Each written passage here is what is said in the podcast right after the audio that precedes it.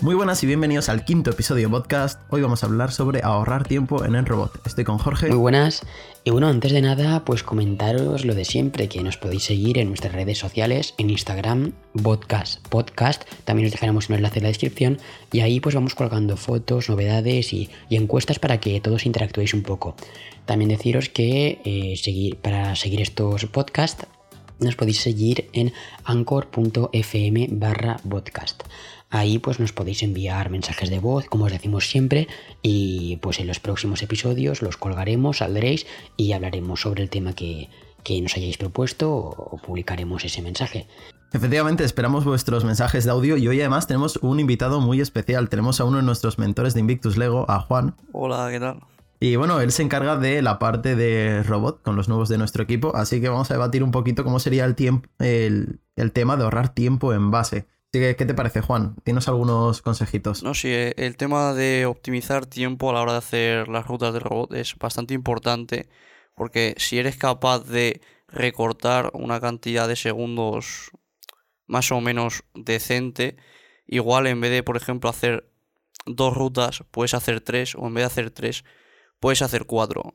Entonces, el hecho de reducir el tiempo por ruta es bastante importante para poder hacer más cosas. Efectivamente, yo lo veo algo fundamental. Me acuerdo el año pasado cuando nuestra primera ruta duraba 20 segundos y nosotros que pensábamos que no la podíamos reducir, al final fuimos al campeonato de Estonia con una ruta que duraba 8 segundos y nos hacía los mismos puntos. ¿Qué pasa? Que esto nos permitió hacer la última ruta y ya llegar hasta los 300 puntos, lo cual pues sumamos una cantidad de puntos considerable. Efectivamente, eh, hablando un poco de ahorrar tiempo en rutas y de la importancia que tiene, ¿qué os parece si damos algunos consejitos a la gente para que puedan eh, minimizar lo máximo el tiempo de la ruta y ser lo más eficientes posible? Si queréis empiezo yo y sería realizar la mayor cantidad de acciones a la vez que podáis. Eh, en V3 y en, y en Mindstorm, en la versión anterior a la V3, en XT, podéis sacar diferentes líneas de programa para realizar, por ejemplo, echar para atrás a la vez que subís un motor o a la vez que bajáis un motor. Y eso nos permite que en vez de subir, echar para atrás, volver a bajar, tal, podamos hacerlo toda la vez como una acción muy continua y muy suave. Que eso parece una tontería, pero si lo hacemos en varios sitios, a lo mejor pues 3 o 4 segundos por cada sitio que tenemos, podemos sacar esos 10 segundos que nosotros nos sirvieron para meter una ruta extra. Pues efectivamente, volviendo a hablar de la ruta del año pasado, me acuerdo que en un principio pues hacíamos lo que tú dices, avanzar, abrir un brazo extensible, cerrarlo, volver a avanzar, y cuando ya lo cambiamos hasta mientras avanzábamos, ir abriendo el brazo, es decir, hacer dos movimientos a la vez, eso fue lo que nos hizo realmente ahorrar tanto tiempo. Que parece una tontería, pero es que 10 segundos, 12 segundos recortamos y luego los empleamos en otras rutas. Sí, el hecho de realizar varias acciones a la vez es lo que te da. Ganas tiempo al reloj y son solo dos minutos y medio, que son 150 segundos, que parece mucho, pero luego a la hora de ponerlo no es tanto. Entonces hacer eso varias acciones a la vez y también luego, por ejemplo, aprovechar la última ruta que hagas para hacer las cosas que más alejadas estén y así ya no tengas que volver a base y te quedas ya allí, no tienes que hacer la vuelta, ahorras bastante tiempo. Totalmente de acuerdo, pues mira, ahora otro consejito, yo, yo diría pues hacer ramp ups y ramp downs para, no sé, para ser, para ser rápidos y precisos, es, em, pues un ramp up básicamente es una aceleración y que, bueno, eh, que consiste en empezar desde la velocidad cero y poder llegar hasta, hasta la velocidad 100 del robot, es decir, hasta la potencia 100 de los motores. ¿Qué pasa? Que si nosotros directamente de base salimos con potencia 100, pues lo más seguro es que el robot salga torcido, porque ese golpe de ir a 0 a 100, pues se va a torcer el robot. Sin embargo, si lo hacemos progresivamente, vamos a conseguir llegar a esa velocidad, es decir, a la potencia 100 de los motores, sin haber tenido ninguna desviación y así consiguiendo también ahorrar muchos segundos, porque esas velocidades nunca las, nunca las habríamos alcanzado si las aceleramos de golpe. Y lo mismo pasa con los ramdowns. Si nosotros frenamos directamente de golpe, se nos va a desviar. Si lo hacemos progresivamente, pues lo vamos a hacer de una manera eh, precisa y a la vez eficaz, porque vamos a ahorrar mucho tiempo. Efectivamente, el hecho de acelerar o decelerar despacito eh, creo que es la clave, porque si en robot, imaginemos que tienes una estructura que lleva más peso en el lado izquierdo, si intentas acelerar de golpes, en robot 100% seguro se va a torcer hacia la izquierda y no tenemos nada que pueda compensarlo. Realmente sí que podríamos hacer algún tipo de bloque que midiera la potencia real de los motores y entonces compensara reduciendo uno u otro, pero creo que lo más fácil es poco a poco ir acelerando y a la vez si combinamos esa aceleración o cuando ya vamos a, la velocidad que queremos ir con algún giro o algún bloque con parada de potencia para ya ir rectos y además cuando llegamos al sitio en vez de frenar en seco que puede desestabilizar el robot vamos reduciendo hasta llegar ahí creo que es eh, muy clave y esos lo mismo esos segundos que conseguimos de subir la velocidad podrían darnos tiempo extra a hacer más misiones y por lo tanto más puntos. Sí, luego otra cosa que hacíamos nosotros el año pasado fue eh, en alrededor del robot construir una estructura que fuera pegada a la pared para que con ella girara todas las acciones alrededor de dicha estructura y así poder alinearla con una pared y no tener que realizar giros. Por ende, harás más preciso tu robot y no perderás tiempo en hacer giros innecesarios que otro tipo de gente hace. Por eso solo tienes que ir en línea recta o hacia atrás. Y mientras se mueve puedes ir moviendo varios motores y hacer varias cosas. También remitiendo a lo que ha dicho Gonzalo hace unos momentos, yo diría que eso es muy importante hacer un bloque personalizado, el cual, eh, bueno, el cual pueda, bueno, la programación de aceleración y desaceleración yo personalmente la combinaría con algo que comparase también las potencias de, ambos motores, como ha dicho él, y me parece que tengo un, bloque por ahí guardado por el ordenador que hacía eso. Y eso es muy importante, o combinarlo con un girosensor o combinarlo con una programación que nos compare potencias y así saber cuánto de más o de menos tenemos que aplicar a cada motor en cada momento para conseguir la máxima precisión posible.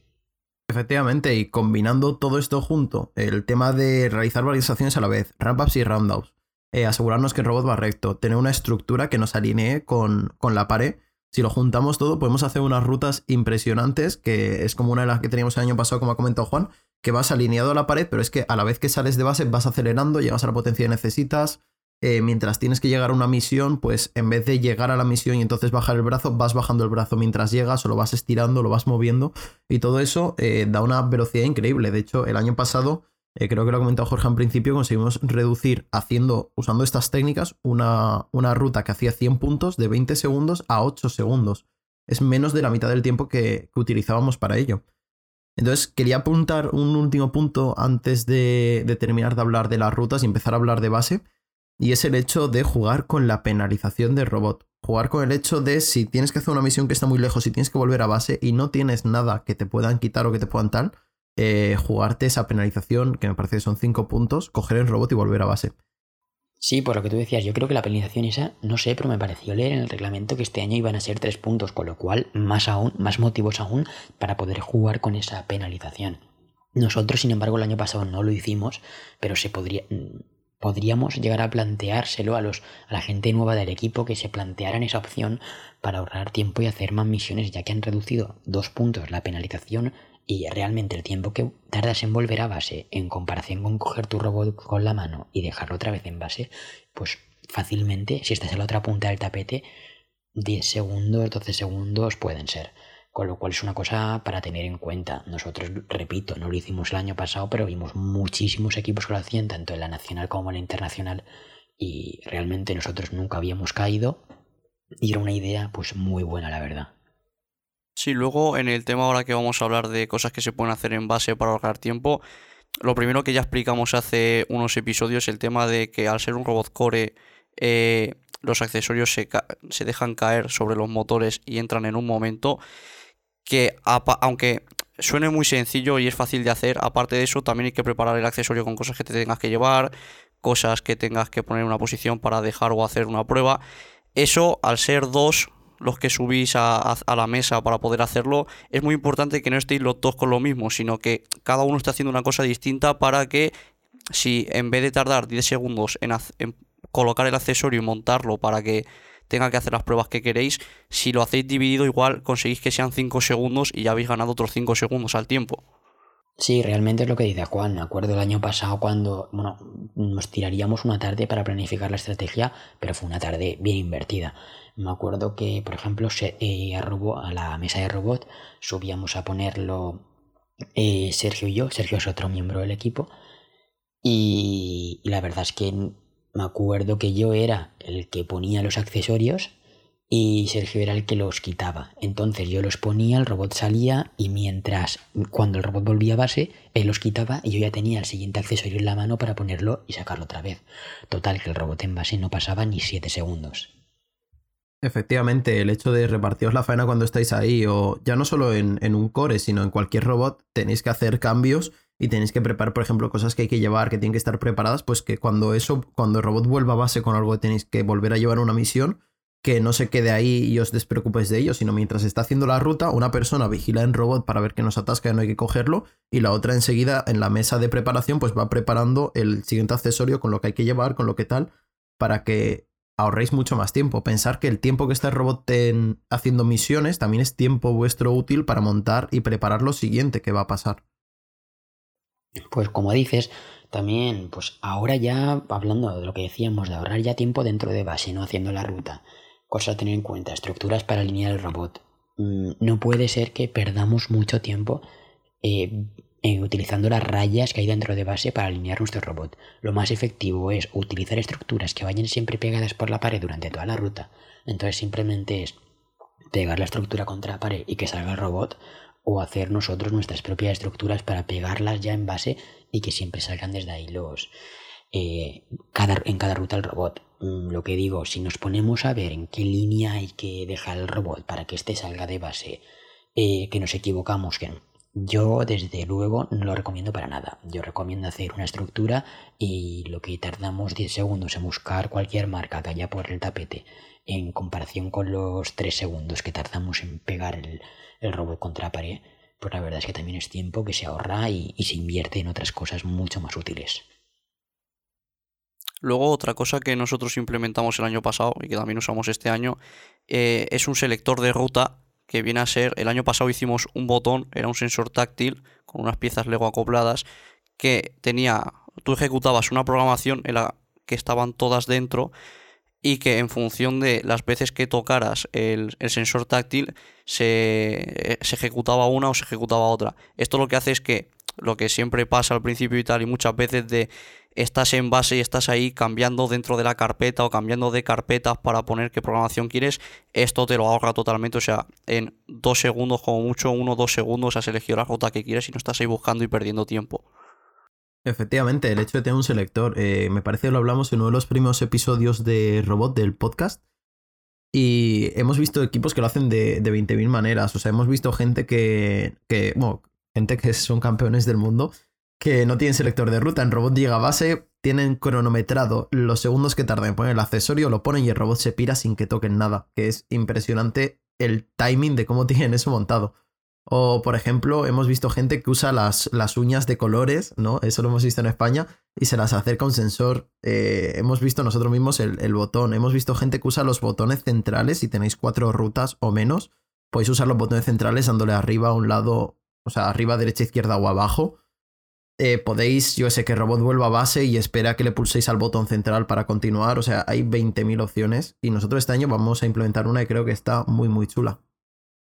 Sí, es, lo que dice Gonzalo. Hay 20.000 opciones para poder hacer estas cosas y al fin y al cabo es echar un poco de imaginación para, para ahorrar tiempo.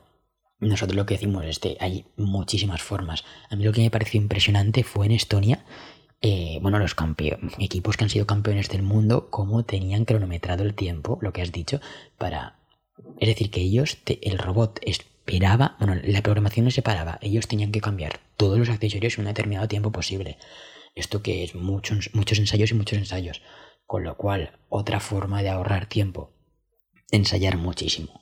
No ensayar el día de antes de la competición, sino todos los días, por lo menos una vez, ensayar el cambio de accesorios y cuando tengamos ya todas las rutas programadas, pues dedicar entrenamiento simplemente a ensayar los tiempos, porque la verdad es que eso también se nota muchísimo. Efectivamente, eh, también, bueno, eh, inspirado un poco por esta gente ¿no? que son campeones del mundo, el hecho de tener movimientos autónomos, por decirlo de alguna manera, entre rutas. Si en robot eh, llega a base quitas el accesorio y en ese momento el robot, mientras tú estás haciendo otra cosa, se coloca ya en la posición en la que tiene que salir para la siguiente ruta, que es lo que vimos, es una maldita pasada. Efectivamente, que es que me acuerdo que le quitaban el, que quitaban el accesorio y el robot ya se ponía más o menos en la posición que tenía que salir para para tampoco tener que perder tiempo cogiendo el robot, pegándolo contra una pared o, o poniéndole una marca determinada, sino que el robot se ponía solo. Es decir, mientras tú ibas a coger los accesorios para ponerle al robot, el robot ya se iba poniendo en su posición para, para ahorrar tiempo y la verdad es que es impresionante. Bueno, pues yo creo que con esto ya hemos tocado un poquito todos los temas. ¿Qué creéis vosotros? Yo creo que sí, yo creo que no hay nada más que hablar. A ver, a lo mejor nos hemos saltado algo, pues si nos hemos saltado lo que os decíamos, tenéis el Instagram disponible, podcast podcast, tenéis nuestro correo electrónico que también lo dejamos en la descripción de, cada episodio y cualquier sugerencia pues o cualquier tema para tratar ya, pues lo que os decimos siempre, enviárnoslo y nosotros estaremos abiertos a cualquier colaboración o a cualquier sugerencia de, todo tipo. Con lo cual, mm, por mi parte esto es todo. Sí, hemos, hemos hecho un buen resumen de los puntos más importantes a tratar a la hora de rebajar tiempo, ganarle tiempo al reloj, que es muy importante a la hora de hacer las rutas de robot. Y nos ha quedado bastante bien, todo muy bien explicado. Efectivamente, así que nosotros nos despedimos aquí. Muchas gracias por escucharnos. Episodio cortito esta vez. Y un saludo y hasta el próximo. Nos vemos el domingo. Adiós. Adiós.